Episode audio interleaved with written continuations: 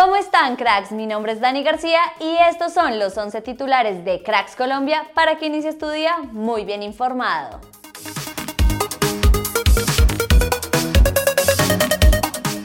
Javier Reina volvería a Colombia tras su paso por el fútbol de Brasil y tendría todo adelantado para ser el 10 del Bucaramanga que buscaba reemplazar a Sherman Cárdenas.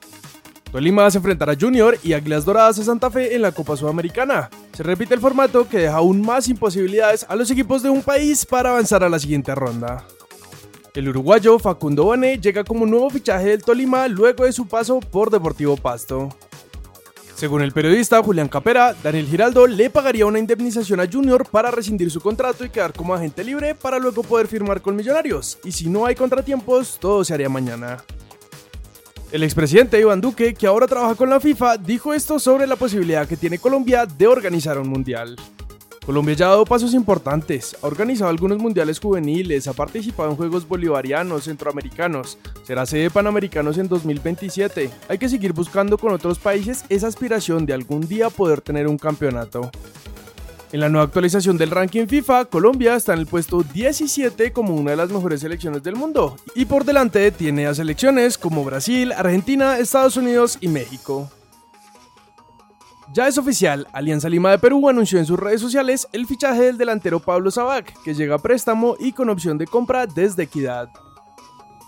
Jairo Palomino, Yamil Romero y Gonzalo Lucero son nuevos jugadores de la Unión Magdalena y según el bar de Caracol, Wilder Guisao y dos jugadores argentinos más estarían por confirmarse.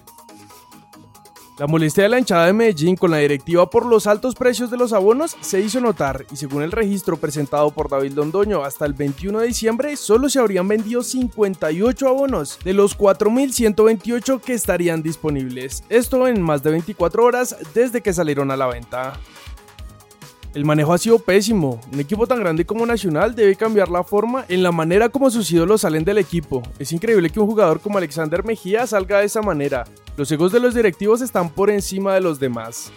Dijo Magnelli Torres en un programa donde además aclaró que nunca le pagó a directivos o hinchas para poder llegar al equipo.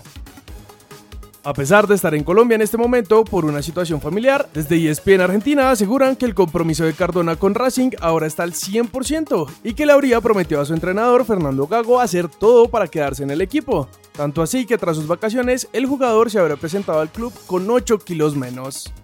Esto es todo por titulares. Recuerda que en unas horas subiremos el segundo video del día, así que activa las notificaciones y no te lo pierdas. Yo soy Dani García y nosotros nos vemos en el siguiente video.